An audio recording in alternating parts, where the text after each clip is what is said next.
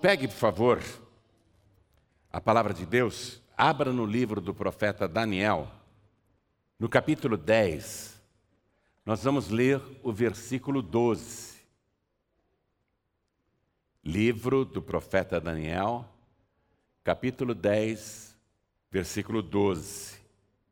Assim que você achar, veja se ao teu lado tem alguém sem a palavra de Deus e compartilhe mostre aonde nós vamos ler. Se você estiver acompanhando por um app no celular, então deixa o celular no modo avião para que não entre nenhuma mensagem de WhatsApp, Instagram e que vai acabar atrapalhando o seu entendimento, o seu aprendizado, porque isso realmente vai ser um aprendizado para todos nós agora. Eu aprendi muito com isso. Então, Aqui está escrito o seguinte: escute. Então me disse: Não temas, Daniel, porque desde o primeiro dia em que aplicaste o teu coração a compreender e a humilhar-te perante teu Deus, são ouvidas as tuas palavras e eu vim por causa das tuas palavras tem um anjo falando com Daniel. Não é um anjo qualquer. É um ser espiritual extremamente poderoso. E ele está falando com Daniel. Eu vou reler, preste atenção. Então me disse: Não temas, Daniel, porque desde o primeiro dia em que aplicaste o teu coração a compreender e a humilhar-te perante o teu Deus, são ouvidas as tuas palavras, e eu vim por causa das tuas palavras. Muito forte, não? Só que nós já temos uma lição extraordinária, mas a coisa é muito mais profunda. Eu vou reler e peço que você que está comigo aqui na sede da Paz e Vida em São Paulo, Brasil, repita em seguida, mas bem forte, bem alto. Vamos lá. Então, me disse: Não temas, Daniel, porque desde o primeiro dia em que aplicaste o teu coração a compreender e a humilhar-te perante o teu Deus, são ouvidas as tuas palavras, e eu vim por causa das tuas palavras. Amém? Muito forte, muito forte. É um tesouro isso aqui. É uma lição de vida. É um estilo de vida. Eu quero que você me diga com sinceridade se acredita mesmo que um ser espiritual altamente poderoso apareceu para Daniel e disse estas coisas para ele. Quem acredita? Levante a mão. Que bom que você acredita, porque é verdade. É verdade e vai acontecer com você também. Quero que você desocupe as mãos e dê para esta palavra a melhor salva de palmas que você já deu em toda a sua vida. Mas tem que ser a melhor. As nossas palmas melhoram quando a gente olha para o céu e começa a dar glórias. Experimenta. O Salmo de número 47 diz assim: Aplaudi ao Senhor Deus com as mãos e cantai ao Senhor com voz de triunfo. Então diga glória, glória, glória ao teu nome. Isso, vai aplaudindo e glorificando. Não pare, não pare, continue. Faça estas palmas chegarem até o trono de Deus. Faça Deus ouvir estas palmas. Diga glória, glória, glória. Glória ao teu nome, Senhor. Pai, Está ouvindo? Está chegando aí? Então, sobre cada vida que te glorifica, derrame agora a tua bênção, a tua virtude, o teu poder. Pai, tanto este povo aqui, como a multidão que está assistindo pela TV, pela internet e ouvindo pela rádio, querem ouvir não um homem, mas o Senhor, querem ouvir a tua palavra. Então eu suplico, vem com teu espírito, tome a boca do pregador, tome os lábios do mensageiro, envia a tua palavra com poder e autoridade, e que a tua palavra vá, percorra toda a terra e prospere naquilo para o qual está sendo enviada, em nome do Senhor Jesus. Diga amém, Jesus. Poder se assentar, por favor. Deixe-me te falar um pouco sobre Daniel. Ele era de família real, uma família nobre em Jerusalém. Os historiadores dizem que ele era descendente do rei Ezequias. Você sabe quem foi o rei Ezequias, não sabe? Sabe ou não sabe? O rei Ezequias foi aquele rei bom, que ficou doente numa certa altura da vida, e ele é visitado pelo profeta Isaías, pensa que o profeta vai orar por ele, e o profeta veio trazer uma mensagem do Senhor dizendo: Olha, pode arrumar a tua casa, porque Deus disse que você vai morrer. Você não vai escapar dessa doença. O profeta nem orou pelo rei. O rei Ezequias virou o rosto para a parede, deitado na sua cama e chorou muito e orou a Deus. E antes que Isaías saísse dos termos do palácio, Deus falou para o profeta: Volta lá e diz para o meu servo Ezequias que eu ouvi a sua oração e vi as suas lágrimas. Esse era o rei Ezequias, um homem que Deus ouvia e via. E Daniel é descendente do rei Ezequias. Mas Ezequias cometeu um erro grave. Ele foi visitado por uma embaixada da Babilônia e mostrou tudo que ele tinha, os tesouros de Jerusalém, os tesouros de Israel, os tesouros do templo. E os babilônios, quando voltaram para sua terra, para Babilônia, disseram: Vamos tomar tudo que o Ezequias tem. E aí o profeta Isaías conversa com o rei e falou: Por que, que você fez isso? Você despertou a cobiça daquele povo estrangeiro, e assim diz o Senhor: eles voltarão e tomarão tudo o que você tem e levarão os teus descendentes cativos. E a profecia se cumpriu. Daniel está pagando por um erro do seu antepassado. Ele foi levado como escravo para a Babilônia. Ele e os jovens mais cultos de Israel. E aqueles que eram mais preparados Nabucodonosor colocou no palácio para que aprendessem a língua dos caldeus, a cultura dos caldeus, os costumes pagãos dos caldeus. E Daniel, junto com Sadraque, Mesaque e Abidinego, vai morar no palácio, né? num dos aposentos de Nabucodonosor. Nabucodonosor tem essa vaidade. Ele é o rei mais poderoso da terra e ele quer ser servido pelos descendentes dos reis derrotados, para mostrar: olha como sou poderoso. Os filhos dos reis são meus domésticos, são meus empregados, são meus escravos, são meus servos. E Daniel está lá para servir Nabucodonosor. Quando Daniel foi levado para a Babilônia, ele tinha 16 anos de idade. Ele era um garoto, era um adolescente.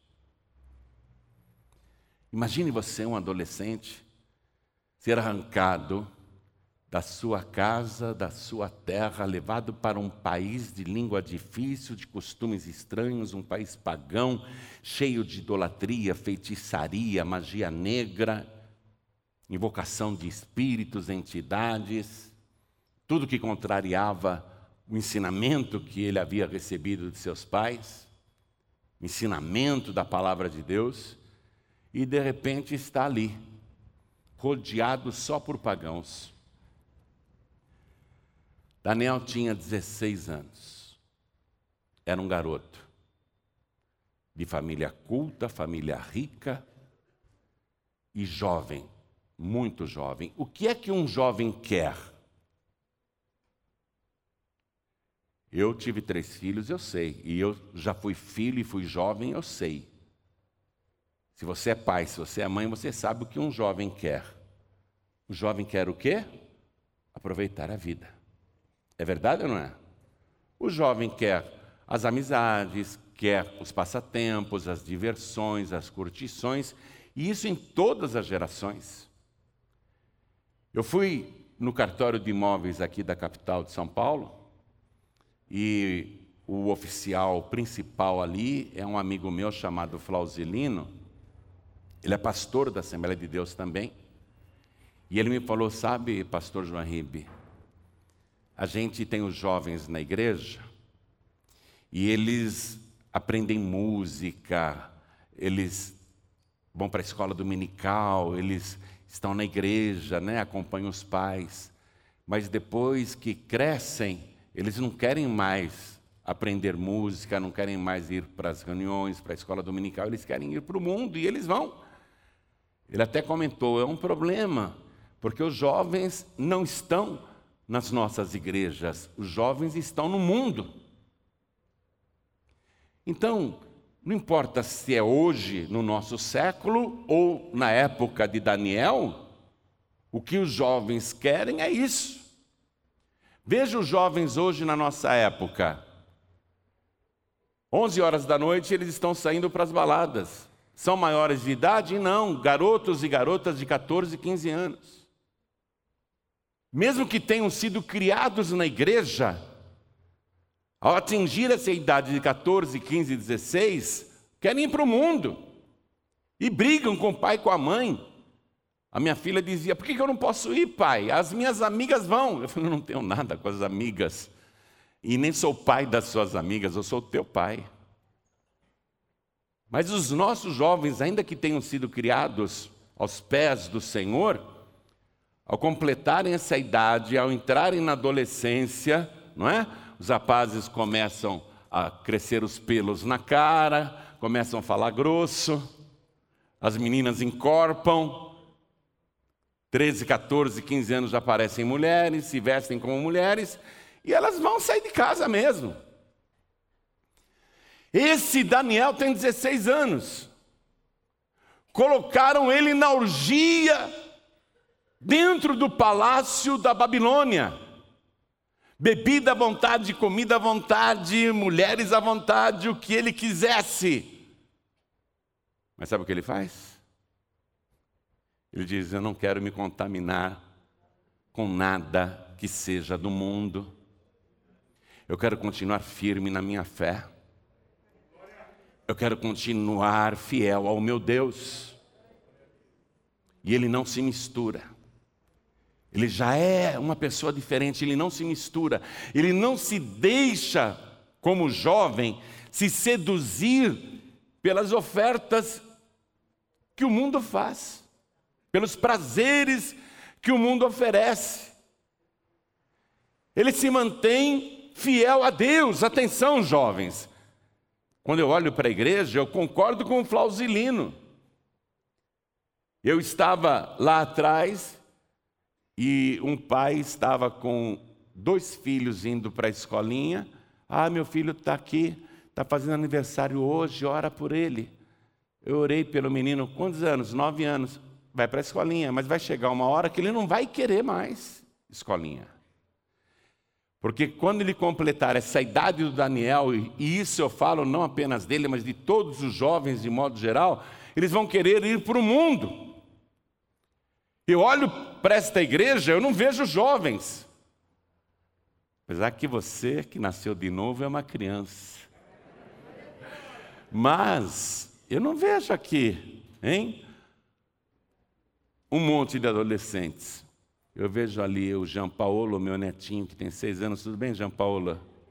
Né? Eu vejo o João Mateus. Cadê o João Mateus? Está lá na escolinha? Está lá na escolinha. Estão aqui com a gente, mas depois vai ser complicado. O Daniel recebeu educação do pai e da mãe, mas foi uma coisa tão sólida, foi uma coisa tão firme. Não é essa moleza que tem hoje. A criança chora, a mãe dá o celular, dá o videogame, a criança fica baixando aplicativo de jogos, não sai dos jogos. Não é como hoje. Não é? Na época do Daniel, ele recebeu uma formação tão sólida o pai e a mãe tiveram tanta responsabilidade com a formação daquele menino, que ele, mesmo tendo tudo à disposição, ele não quer saber de bebidas, nem das drogas existentes na época, porque dentro daquele palácio haviam também bebidas e drogas inebriantes, ele não quer saber, porque recebeu a formação dos pais. Nós temos que ter essa responsabilidade com os nossos filhos. Ensina a criança o caminho em que ela deve andar, e quando crescer não se desviará dele. E se se desviar, se você criar o teu filho, a tua filha na igreja, aos pés do Senhor, e quando atingir a idade da adolescência, se desviar para o mundo, sabe o que vai acontecer com o teu filho, com a tua filha?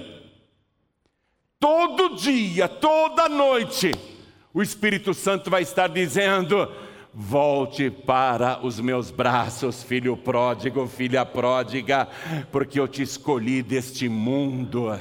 Você não pertence a este mundo. Eu te chamei desde o ventre da tua mãe. Tu és meu, tu és minha.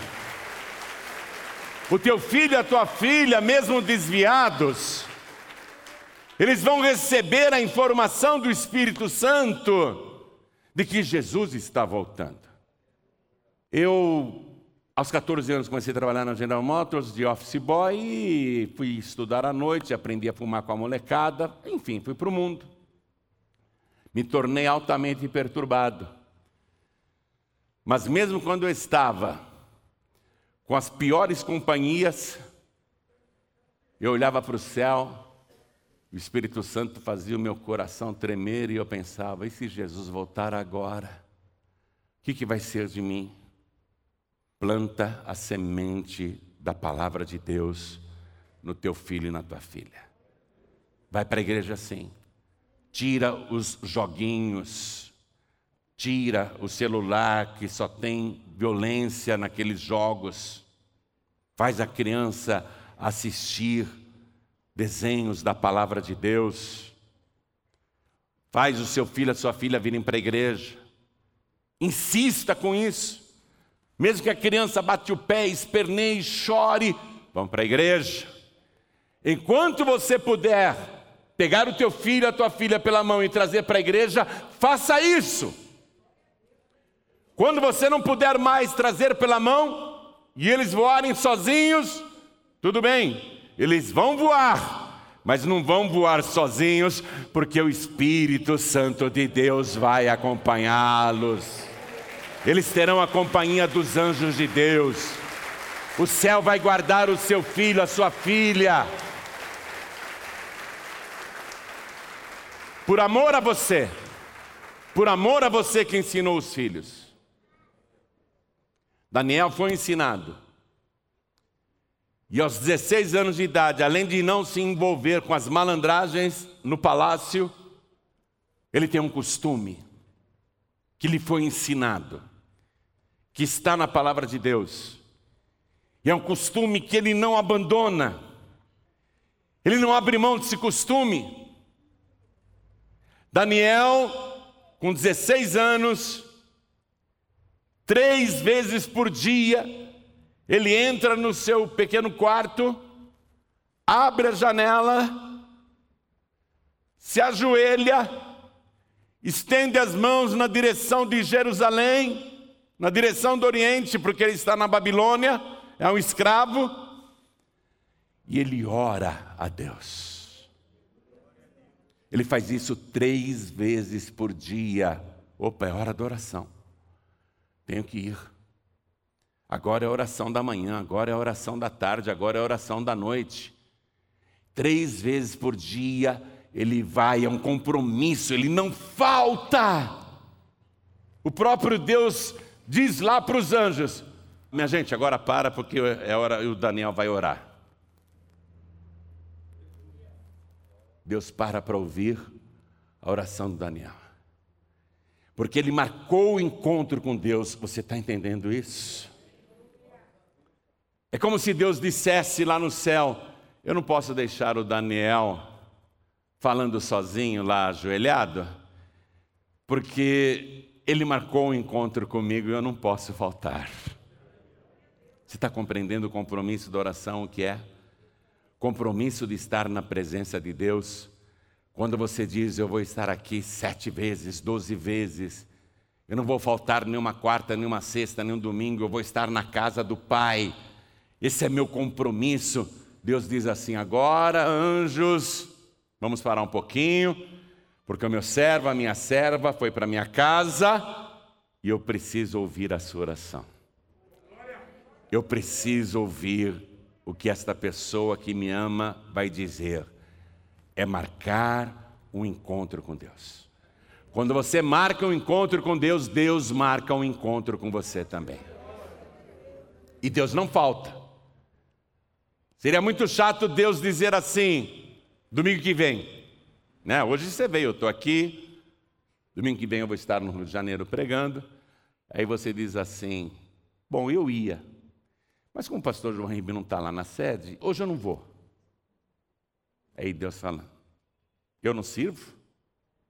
O João Ribeiro é melhor que eu, por acaso?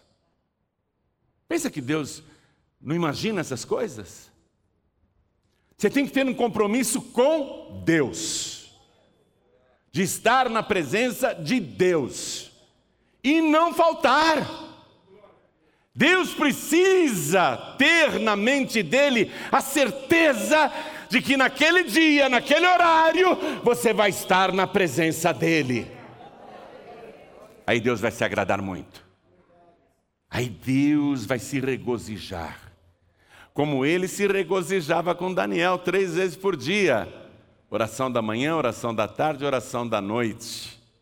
Olha lá, Daniel está ajoelhado. Anjos, deem uma olhada. Olha lá. Daniel ajoelhado. Um garoto, 16 anos, minha gente. Comprometido com Deus. Adorador de verdade. Ele não falta nenhuma oração ele não falta nenhum horário, ele não falta nenhum dia. Todos os dias é compromisso daquele garoto. Isso o tornou mais diferente ainda dos outros jovens daquela geração. Daniel passou a ser muito, muito conhecido no céu. Muito conhecido. Deus o conhecia os anjos o conheciam, os arcanjos o conheciam. Daniel era famoso no céu. Preste atenção. Famoso no céu. E ele nem sabe. Ele nem imagina como ele é famoso no céu. Por que, que ele é famoso no céu? Porque ele tem compromisso com Deus. E o que, que ele faz nos encontros com Deus? ele ora. Ele ora. Tem 16 anos. Mas ele ora, e ele ora de coração. Ele é famoso lá na glória. Então, aqui na terra, Deus começou a deixar o jovem Daniel famoso também. Deus começou a revelar coisas para aquele jovem que não se contamina com as coisas do mundo, que se mantém fiel a Deus e no compromisso que ele tem de buscar a Deus. Deus então começou a favorecê-lo, começou a destacá-lo. Como naquela ocasião, você deve ter lido no capítulo 2 do livro de Daniel, que o rei Nabucodonosor, o homem mais poderoso da terra, teve um sonho perturbador. Depois daquele sonho, ele nem dormia mais, ele ficava tremendo. Mas ele não sabia o que significava o sonho. E Nabucodonosor era muito supersticioso. Ele tinha um ministério de adivinhos, de astrólogos, de magos, de encantadores. Ele era muito supersticioso. Então ele convocou todos os sábios, astrólogos, magos, todos os feiticeiros, todos que lidavam com o sobrenatural, Nabucodonosor convocou, marcou uma audiência, todos eles compareceram, a sala real ficou lotada, um mago mais famoso do que o outro, um astrólogo mais famoso do que o outro, aquela disputa de vaidades. Nabucodonosor diz assim: eu reuni vocês aqui porque eu tive um sonho e eu não sei a sua interpretação. E eu quero que vocês contem o que foi que eu sonhei. Ele era supersticioso, mas não era tonto. Como assim, rei? Conte-nos o sonho primeiro e nós daremos a interpretação. Vocês não são adivinhos? Contem o que eu sonhei. Me contem o meu sonho. E aí eu vou acreditar que vocês realmente são adivinhos. Se vocês não me contarem o meu sonho, é porque vocês são enganadores, são mentirosos, são falsos profetas. Contem o meu sonho, já estou ficando irritado. Um monte de astrólogo e magos aqui e ninguém consegue contar o meu sonho? O que foi que eu sonhei? E os astrólogos, já vendo que o rei se enfurecia, oh, rei, por favor, não há governante nem dominador em toda a terra que exija isso dos seus magos, dos seus astrólogos, dos seus adivinhadores. Conte-nos o teu sonho que daremos a interpretação.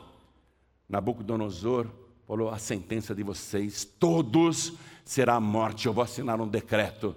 Todos vocês serão mortos, porque vocês não são adivinhadores, coisa nenhuma, vocês não são magos, coisa nenhuma. São enganadores, são fraudulentos. E sentenciou todos à morte. O Daniel era um dos sábios. Iria morrer por causa dos falsos profetas. Daniel, o jovem Daniel, entrou no quarto dele abriu a janela e começou a buscar a Deus. Deus, se o senhor não assistiu o que aconteceu lá na sala real, eu vou contar. E ele contou para Deus. E eu vou ser morto também. Eu e o Sadraque, o Mesaque e o Abednego seremos mortos também. O Senhor sabe o que o rei Nabucodonosor sonhou. Os astrólogos e adivinhos disseram para Nabucodonosor: só os deuses podem dizer isso, nós não. Eles acreditam em vários deuses, mas eu acredito no Senhor. O Senhor sabe o que Nabucodonosor sonhou.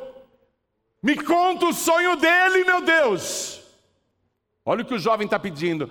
Me conta o sonho do rei e me dá a sua interpretação. No meio da noite, Deus responde a oração do jovem Daniel. E ele passa a noite cantando e louvando a Deus. Deus contou qual foi o sonho do rei Nabucodonosor e Deus contou até a interpretação. Daniel louvou ao Senhor, chegou no general principal e disse: Pode me colocar na presença do rei, porque eu sei o que ele sonhou. Eu vou dar a interpretação. É mesmo? Fala para ele não matar ninguém, não. Fala para ele não matar ninguém. Eu sei o que ele sonhou.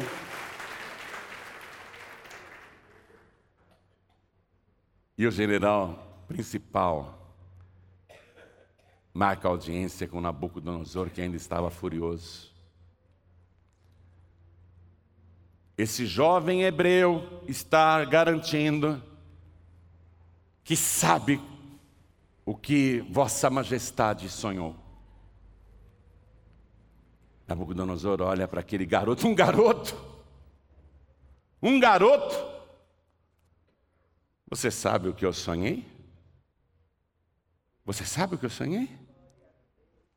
Daniel olha para o homem mais poderoso da terra e diz: O segredo que o rei está exigindo, requerendo, homem nenhum, nem mago, nem astrólogo, nem adivinho, nem encantador, ninguém pode dizer, mas há, escute isso, rei Nabucodonosor, mas há um rei maior do que o Senhor. Há um Deus no céu que revela todos os mistérios. Nabucodonosor acreditava em vários deuses os vários deuses dos astrólogos e adivinhos não puderam revelar nada, porque são falsos deuses. Mas o Deus de Daniel é o único e verdadeiro Deus. É o Deus que sabe de todas as coisas, é o Deus que conhece todos os mistérios. Daniel olha para o rei e diz: Rei, escute, o sonho que o Senhor teve foi este. E ele conta o sonho. Eu não vou te contar o sonho, se você quiser depois você leia a palavra. Leia depois o capítulo 2 do livro de Daniel. O rei fica popo. Daniel contou o que aconteceu. E isso o elevou a uma posição de mais destaque ainda. Mas qual era a alavanca do crescimento do Daniel? Um profundo relacionamento com Deus através da oração. Um compromisso de buscar a Deus. De marcar aquele horário e Deus saber que naquele horário ele pode parar para ouvir um de seus filhos.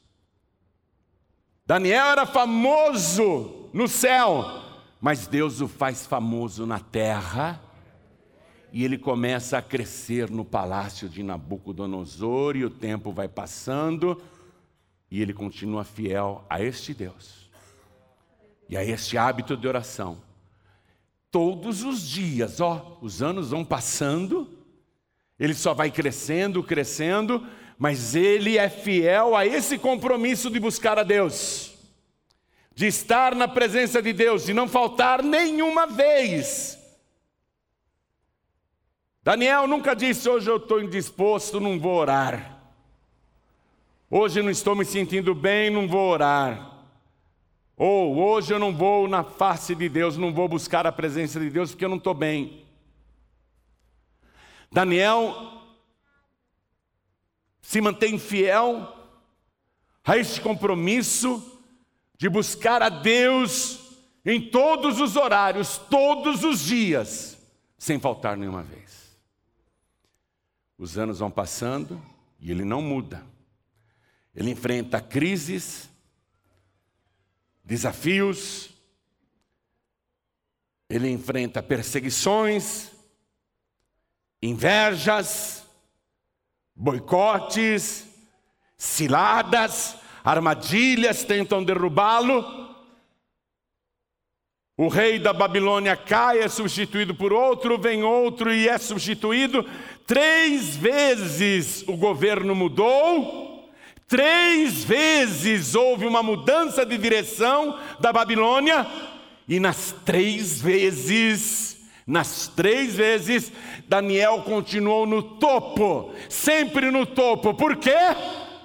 Porque Deus o exaltava. E porque Deus o exaltava? Porque ele tinha compromisso com Deus.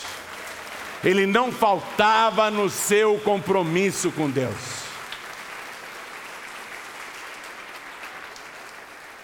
Daniel agora está velho.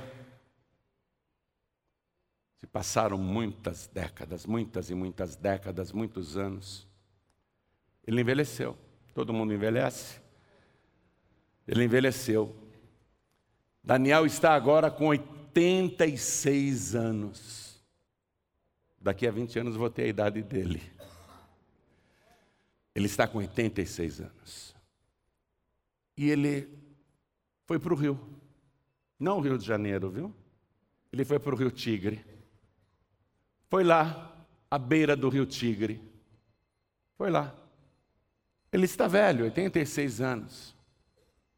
O que foi que Daniel, idoso, foi fazer à beira do rio? Será que ele se aposentou, minha gente? Já trabalhou tanto nessa vida, já serviu tanto a Deus, já orou tanto nessa vida, já teve tantas experiências nessa vida, ele está com 86 anos. Será que ele se aposentou e foi lá à beira do rio Tigre? Será que ele foi curtir a natureza? Descansar? Respirar ar puro? Será que ele foi pescar? Velho adora pescar. Será que ele foi lá no rio, hein? Tem muito peixe lá. Poxa, nunca pesquei. Será que ele foi pescar? Ou será que ele foi fazer um passeio turístico de barco? O que Daniel, com 86 anos de idade, velho, foi fazer à beira do rio Tigre? E foi fazer o mesmo que ele fez durante toda a sua vida Desde quando aprendeu esse segredo, ele foi fazer o que ele sempre fez. Ele foi lá na beira do rio Tigre, ele se ajoelhou, idoso, velho, encarquilhado, e levantou as mãos para o céu e orou ao Deus Todo-Poderoso, o Deus que o conhecia muito bem e que também Daniel conhecia bem demais. E ele ora. Ele está na beira do rio Tigre orando. Uma vida de oração. Lindo isso, não? Uma vida na presença de Deus. Envelheceu na presença de Deus. Está perseverando até o fim. Não aposentou, não. Está nativa. E muito ativo aos 86 anos de idade. Eu quero que você se mire no exemplo de Daniel. Quero que você olhe o exemplo dele. Quanto falta para você chegar em 86 anos de idade? Hã? Quanto falta para você chegar aos 86? Quem quer viver pelo menos até os 86 se Jesus não voltar antes? Quem quer ir até os 86? Hã? Mas você quer chegar nos 86 ali de pijama? De pantufa? Descabelado, descabelada? Hã? Você quer chegar aos 86 anos reclamando que dói aqui, dói ali, que a vida é uma droga, que você sofreu, só teve amarguras, tristezas? Ou você quer chegar aos 86 anos como Daniel, dizendo: vivi bem, vivi bastante, passei por lutas, desafios, me jogaram até na cova dos leões. Fizeram de tudo para me destruir a vida toda mas eu posso dar o meu testemunho. Deus é fiel e nunca me abandonou. Assim como eu nunca deixei a Deus um só dia da minha vida, Deus também não me abandonou um só dia.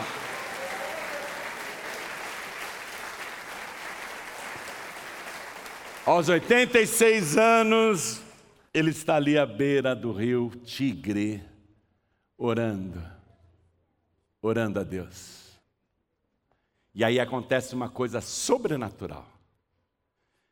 Quero que você abra mais uma vez a palavra de Deus no livro de Daniel, capítulo 10, versículo 2, porque eu apenas vou ler sem comentários. Porque é o próprio Daniel que vai te contar o que aconteceu ali enquanto ele orava à beira do rio Tigre. É ele que vai te contar. Ele escreveu de punho isso aqui. Naqueles dias, eu, Daniel, ele assume a autoria. Ele é o autor destas palavras. Naqueles dias, eu, Daniel, estive triste por três semanas completas. Manjar desejável não comi, nem carne nem vinho entraram na minha boca nem me ungi com unguento, até que se cumpriram as três semanas. Sabe por que ele andava triste? Porque Deus começou a revelar para ele as coisas que iam acontecer. O fim das coisas. O fim da raça humana. O fim do mundo. O fim do seu povo. As guerras as pestes, as doenças, as pragas, o desamor, o ódio, a idolatria, a feitiçaria, a maldade humana, a iniquidade se multiplicando, as guerras pelo mundo, a violência, as drogas, a perdição da juventude, a perdição da família, a perdição dos valores, a falta de temor de Deus, Deus foi mostrando para ele tudo o que iria acontecer nos últimos dias. Ele ficou muito triste. Três semanas inteiras ele só chorou, jejuou, orou. Três semanas inteiras. E no dia 24 do primeiro mês, eu estava à borda do grande rio Idequel, cujo nome para nós é Tigre, Rio Tigre. E levantei os meus olhos e olhei, e vi um homem vestido de linho, e os seus lombos cingidos com ouro fino de ufaz, e o seu corpo era como turquesa, e o seu rosto parecia um relâmpago, e os seus olhos como tochas de fogo, e os seus braços e os seus pés como cor de bronze, assacalados, e a voz das suas palavras como a voz de uma multidão. E só eu, Daniel, vi aquela visão. Os homens que estavam comigo não a viram. Não obstante, caiu sobre eles um grande temor e fugiram e esconderam-se. Fiquei, pois, eu só e vi, e vi esta grande visão. Veja, uma vida de oração. Tem gente ao lado dele, mas Deus não mostra para os outros o que ele está mostrando para o seu servo Daniel. Só eu vi, eu fiquei só. E não ficou força em mim, e transmutou-se em mim a minha formosura em desmaio e não retive força alguma. Contudo, ouvi a voz das suas palavras, e ouvindo a voz das suas palavras, eu caí com meu rosto em terra profundamente adormecido. E eis que uma mão me tocou e fez que me movesse sobre os meus joelhos e sobre as palmas das minhas mãos, e me disse: Daniel, homem muito desejado, homem muito desejado. É isso que Deus deseja? Homens e mulheres que se façam desejáveis para Deus, através da oração, através de uma busca incessante através da fidelidade, através do temor. Daniel, homem muito desejado, está atento às palavras que te vou dizer e levanta-te sobre os teus pés, porque eis que te sou enviado. E falando ele comigo estas palavras, eu estava tremendo. É uma coisa muito gloriosa. Ele estava tremendo, 86 anos de idade, tremendo. Então me disse: Olha que coisa linda. Não temas, Daniel. Porque desde o primeiro dia em que aplicaste o teu coração a compreender e a humilhar-te perante o teu Deus, são ouvidas as tuas palavras, e eu vim por causa das tuas palavras. Desde o primeiro dia, Daniel, desde a primeira oração que você fez quando você era uma criança, as tuas palavras são ouvidas Quando você é temente a Deus, quando você o busca com compromisso, quando você deseja comunhão, você se torna desejável para o céu, desejável para Deus, conhecido no céu e respeitado pelos anjos. Agora, olha que coisa linda, vamos voltar aqui nesse versículo 12. Então me disse: Não temas, não temas, porque desde o primeiro dia em que aplicaste o teu coração, a oração tem que ser feita de coração, a busca a Deus tem que ser feita de coração. O mandamento de Deus é: amarás ao Senhor teu Deus com todo o teu coração. Desde o primeiro dia em que aplicaste o teu coração a compreender, ó, ele não fica só na emoção do coração, ele quer compreender, ele quer entender, ele quer estudar, ele quer se aprofundar, ele conhece a palavra. E aquele ser glorioso diz: e a humilhar-te perante o teu Deus. Ele é de família nobre, família real, culto desde a adolescência, se tornou poderoso em três governos da Babilônia, é um vencedor mas não é orgulhoso. Está entendendo isso? Não é soberbo. É um homem de alto prestígio, é do alto escalão, está no topo. Mas não é orgulhoso. Ele é humilde. E continua se humilhando. Tem 86 anos de idade. E continua se humilhando. Como é que ele se humilha? Como é que um ser humano se humilha na presença de Deus? Deus, eu não sou nada nem ninguém, eu sou pó e cinza. Sou menos do que um grão de areia. Não sou nada para que o Senhor, possuidor do céu e da terra e de todo o universo, se importe comigo. Para que ouça as minhas palavras, quem sou eu para que o Senhor atente para as minhas palavras? Eu não sou nada, eu não sou ninguém. Eu preciso do teu favor, eu preciso da tua misericórdia, eu preciso do teu perdão. Eu preciso da tua presença. Sem a tua presença eu não sou nada. É assim que um ser humano se humilha na presença de Deus. E que você, Daniel, desde o primeiro dia, passou a aplicar o seu coração e a compreender e a humilhar-se perante Deus. Ó, são ouvidas, olha o que a palavra está dizendo, olha o que o ser glorioso está dizendo. São ouvidas as tuas palavras. E eu vim, escute isso, e eu vim por causa das tuas palavras. Isso me lembra aquela mulher cirofinícia que foi para Jesus, expulsa o demônio da minha filha. Mulher, eu não vou pegar o pão dos filhos e dar para os cachorrinhos. É, mas os cachorrinhos comem as migalhas que caem da mesa do seu dono. Jesus disse: mulher, por esta tua palavra vai, por esta tua palavra vai. O demônio já saiu da tua filha.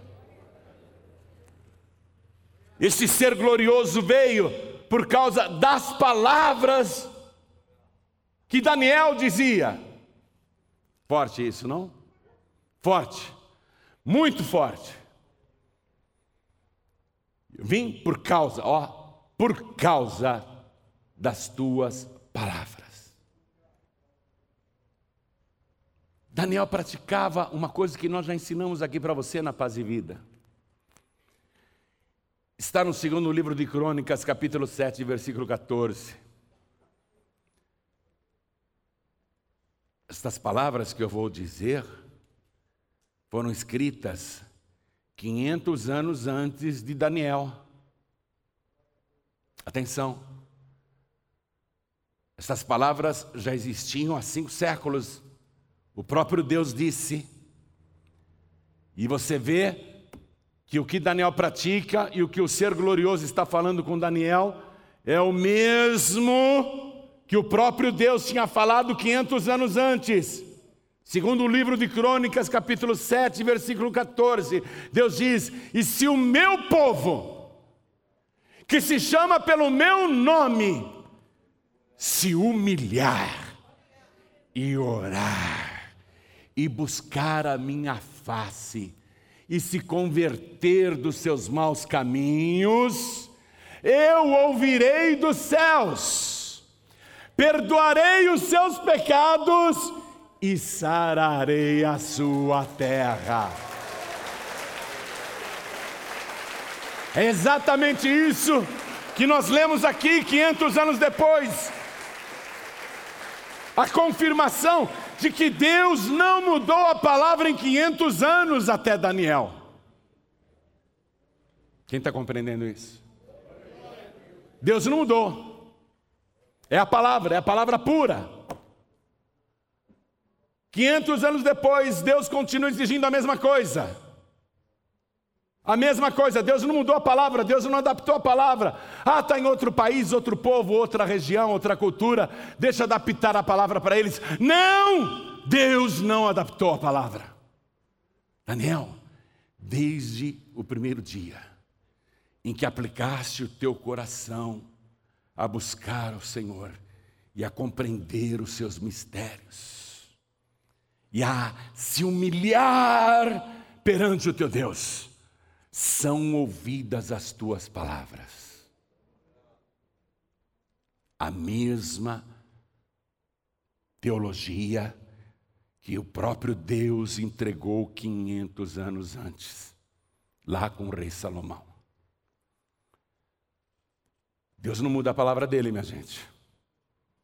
A palavra de Deus é uma só. Eu estou aqui há 2.556 anos de Daniel. Eu estou numa distância temporal enorme. 25 séculos me separam de Daniel, mas é maravilhoso saber que esta palavra é eterna e que Jesus disse: passarão os céus e a terra, mas as minhas palavras não hão de passar. É maravilhoso saber que esta palavra continua atual e que é isso que a humanidade está precisando hoje.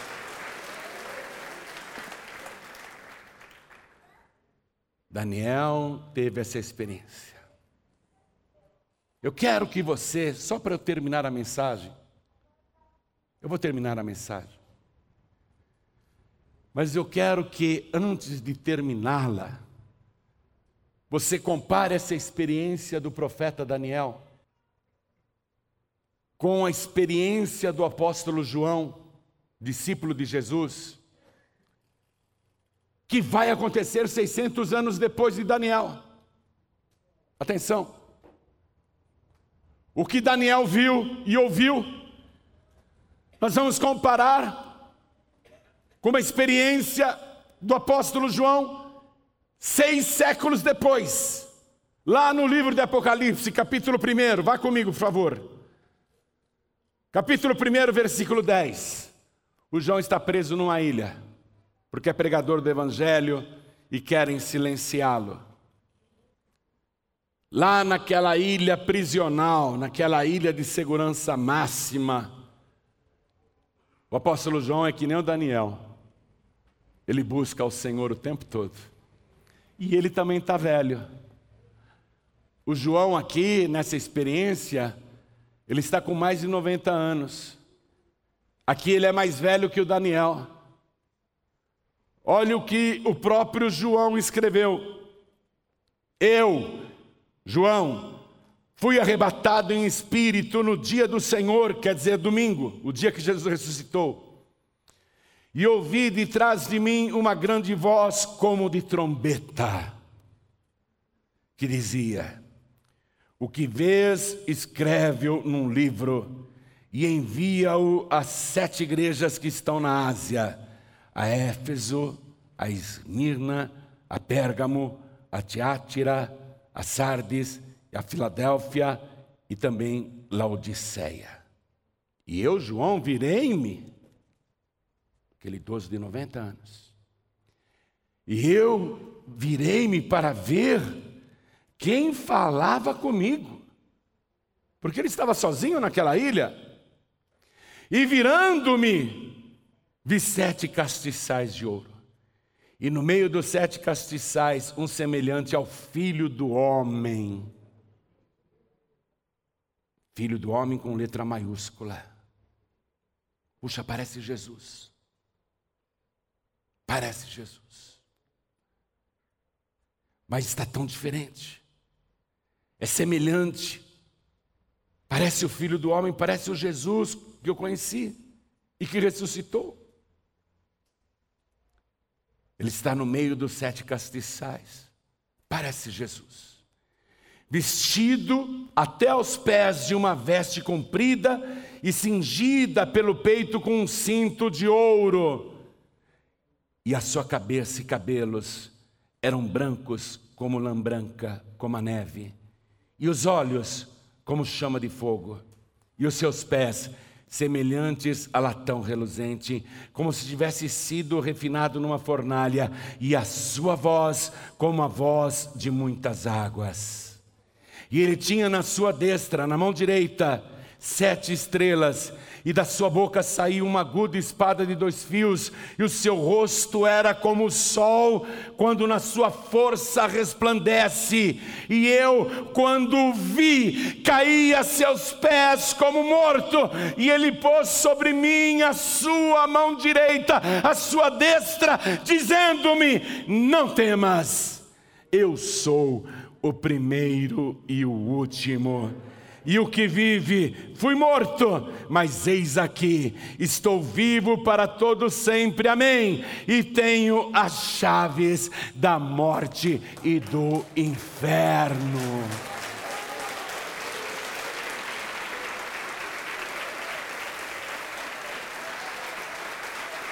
A experiência pode ser repetida. Uma vida de oração uma vida na presença de Deus, uma vida de buscar ao Senhor. Jesus está voltando, ele está voltando. Daniel chorava porque ele viu o nosso tempo. Se você ler o livro de Daniel, é um livro pequeno, mas fala do nosso tempo, fala de tudo isso. Essa palavra avisa, alerta o que está acontecendo e o que vai acontecer. Quem conhece a palavra sabe. E quem não conhece é bom tratar de conhecer. É bom começar a estudar a palavra. Por que você não faz o nosso curso de teologia que é de graça? Você não paga nada, nem matrícula, nem taxa, nem mensalidade, não paga nada. Por que você não se aprofunda na palavra?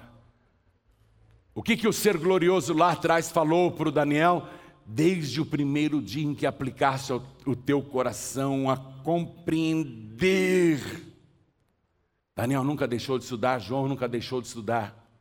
Eu confesso para você que eu não deixei de estudar e vou continuar estudando. Se você não conhece a palavra, você precisa conhecê-la. Porque quanto mais você conhecer a palavra, mais vai conhecer o Senhor Jesus. Porque aqui nesse livro de Apocalipse, Jesus tem uma vestimenta e na sua coxa está bordado assim: Rei dos Reis e Senhor dos Senhores. E o livro do Apocalipse diz: e o nome pelo qual ele se chama é a Palavra de Deus. Conhecer a Palavra de Deus é conhecer Jesus.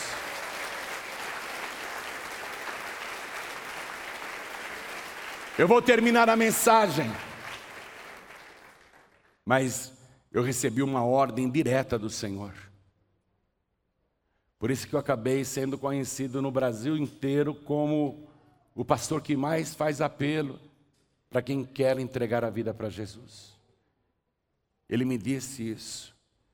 Ele falou: toda vez que você pregar, seja para pouca ou muita gente, Nunca deixe de fazer o apelo. Eu tenho que fazer. Porque não adianta nada você ouvir tudo isso e não tomar uma decisão. Mas você é livre. Ninguém te obriga, nem o próprio Deus te obriga. Deus não vai te pôr um cabresto, Deus não vai te colocar uma canga, ou te colocar algemas e correntes, Deus não vai te obrigar a nada. Deus não vai te obrigar. É você que tem que tomar a decisão. Decisão livre e espontânea. Ou não tomar. Ou não tomar. Ficar neutro já é uma decisão. Não se manifestar já está decidido. Para ir para o inferno, você não precisa fazer mais nada, absolutamente nada. Mas se você quiser ir morar na glória, você tem que receber Jesus Cristo como teu único, suficiente, exclusivo e eterno Salvador, e os teus pecados serão perdoados, e o teu nome vai ser escrito no livro da vida do Cordeiro, e lá ficará registrado. Para ir para o inferno você não precisa fazer nada, mas para ir para o céu você tem que levantar a tua mão. Então toda a igreja fica de pé. O Evangelho de João diz assim no capítulo 1, versículo 12: Mas a todos quantos o receberam, deu-lhes o poder de serem feitos filhos de Deus, os quais não nasceram do sangue, nem da vontade da carne, nem da vontade do varão, mas de Deus. É da vontade de Deus que você nasça de novo. Deus tem tanta vontade de ver você como nova criatura, que Ele deu o seu Filho unigênito para que todo aquele que nele crê não pereça, mas tenha a vida eterna. Deus quer te salvar. Por isso que ele entregou Jesus para ser o nosso único, suficiente, exclusivo e eterno Salvador. Jesus disse: Eu sou o caminho, a verdade e a vida, e ninguém vem ao Pai a não ser por mim. Ou é por Jesus ou não tem salvação. Ou é por Jesus ou não tem vida eterna. Você ouviu a palavra? Falta a decisão. Jesus está voltando, eu te garanto. Ele está às portas. Então vou perguntar agora, você que ouviu esta palavra e que quer ir morar no céu, que quer o seu nome escrito no livro da vida, você tem que levantar a sua mão para receber Jesus. Então eu pergunto: quem aqui quer receber Jesus? Como único, suficiente, exclusivo e eterno Salvador, ergue a mão direita bem alta, todos que querem. Isso, o mais alto que você puder. O mais alto, o mais alto que você puder. Diga: Eu quero o meu nome escrito no livro da vida. Eu quero o Salvador Jesus. Eu quero a vida eterna. Isso. Vem com a mão erguida aqui para frente, por favor. Vem com a mão erguida, vem para cá e vamos aplaudir ao Senhor Jesus por cada vida que está chegando. Vem, vem todos que ergueram as mãos, venham. e vamos aplaudir ao Senhor por cada vida que está chegando. Enquanto essas pessoas estão vindo, porque estão decidindo. Veja, atenção, atenção, essas pessoas que estão vindo para frente, estão tirando do diabo a decisão de que eles iam para o inferno. Eles estão decidindo, eu vou é para o céu. Pode baixar a mão. Agora eu quero chamar aqui os filhos pródigos. Que hora que você escolheu para desviar, hein, filho? Que hora, hein, filha, que você escolheu para se contaminar com os manjares do mundo? Hein? Que hora que você foi escolher para se contaminar, se espojar com os porcos? se sentar na mesa dos escarnecedores. Que hora que você foi escolher, hein, filho, filha, para se desviar? Bem agora? Não, não desviei, não, pastor. Eu continuo servindo a Deus. É mesmo, é? É mesmo, sentando com aqueles ímpios? Fazendo as coisas erradas que você vem fazendo, você está servindo a Deus? A quem você está enganando? A você mesmo, a você mesma? Se você não pedir perdão a Deus, se você não se arrepender, se você não buscá-lo como pai, se você não vier como filho pródigo, você vai continuar no chiqueiro. Você pode até falar que é de Jesus, mas não é. Se a trombeta tocar, você não sobe. E a trombeta está para tocar. Conserta a tua vida agora. Você não percebe que o mundo está te atraindo, que o diabo está te levando para uma sedução sem volta? Você não percebe que o diabo está trabalhando para você perder a sua alma? Você não percebe isso? Perceba agora então que o Espírito Santo de Deus está trabalhando pela tua salvação para que você volte para os braços do Pai. Mas eu voltei a fumar, voltei a beber, voltei a falar palavrões, voltei a ser uma pessoa violenta, voltei a fazer coisas erradas, coisas ilícitas. Acho que Deus nem gosta mais de mim. Deus nunca deixou de te amar. Nunca vai deixar de te amar. Ele quer que você venha do jeito que você está, porque Ele vai te restaurar, Ele vai te libertar. Filho pródigo é com você, filha pródiga é com você. Não se faça de tonta e você não se faça de surdo, é com você que o Espírito de Deus está falando. Vem, filho pródigo, sai do teu lugar agora. Vem, filha pródiga, sai do teu lugar agora. Vem. Os anjos já começaram a cantar e a dançar. Jesus disse que a festa no céu quando um pecador se arrepende. Vem, vem, vem, filho pródigo, vem, filha pródiga, e vamos aplaudir mais.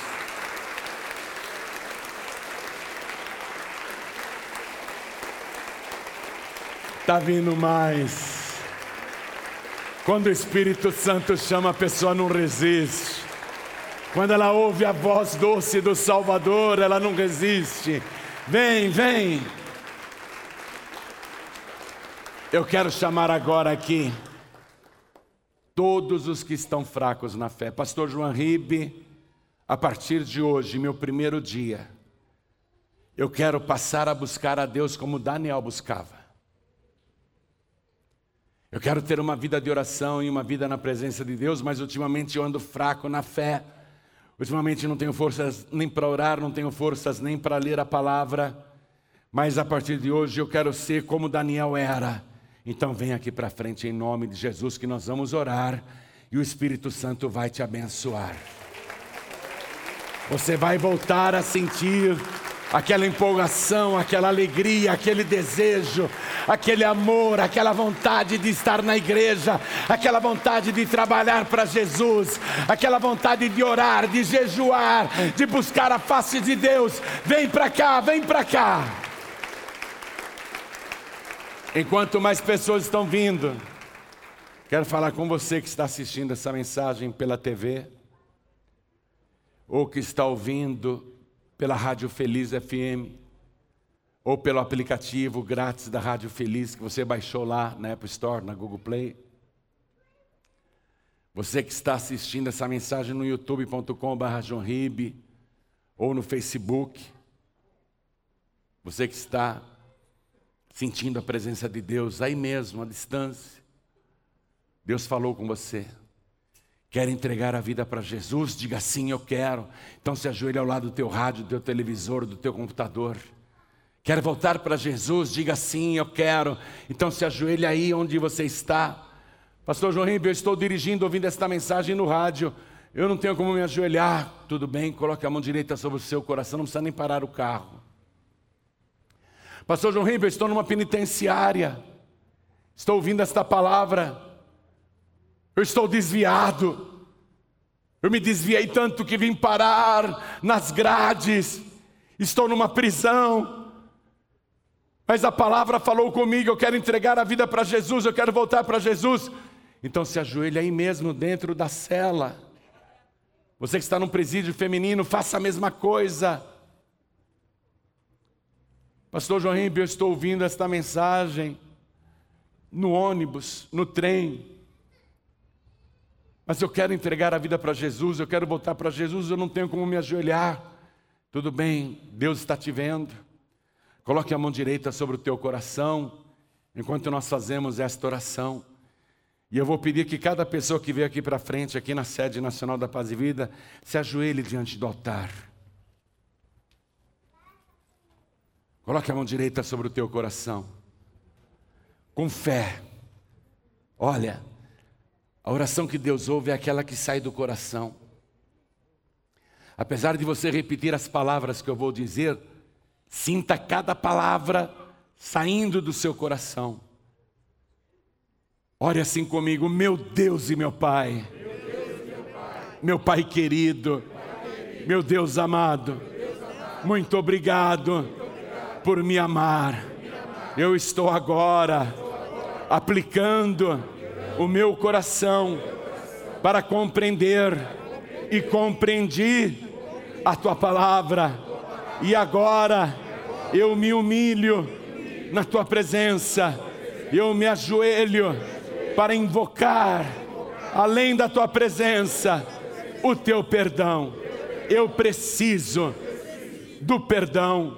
Apaga, Senhor, as minhas iniquidades as minhas transgressões, apaga o meu passado, me purifica agora com o sangue de Jesus e escreve o meu nome no livro da vida e me ajuda a perseverar até o fim, porque os dias são maus, estamos nos últimos dias, mas eu quero ficar de pé na tua presença, quando eu partir, seja pela minha morte ou pelo arrebatamento, eu quero estar até o fim na tua presença, porque eu tenho este direito, porque eu declaro agora que o Senhor Jesus é o meu único, suficiente, exclusivo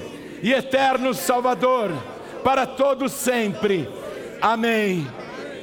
Você acabou de receber as boas novas do Evangelho através de João Ribe Palharim. Um oferecimento dos pregadores do telhado. Participe da reunião de Paz e Vida. Para informações, acesse pazevida.org.br. Paz e Vida, lugar de gente feliz e ungida.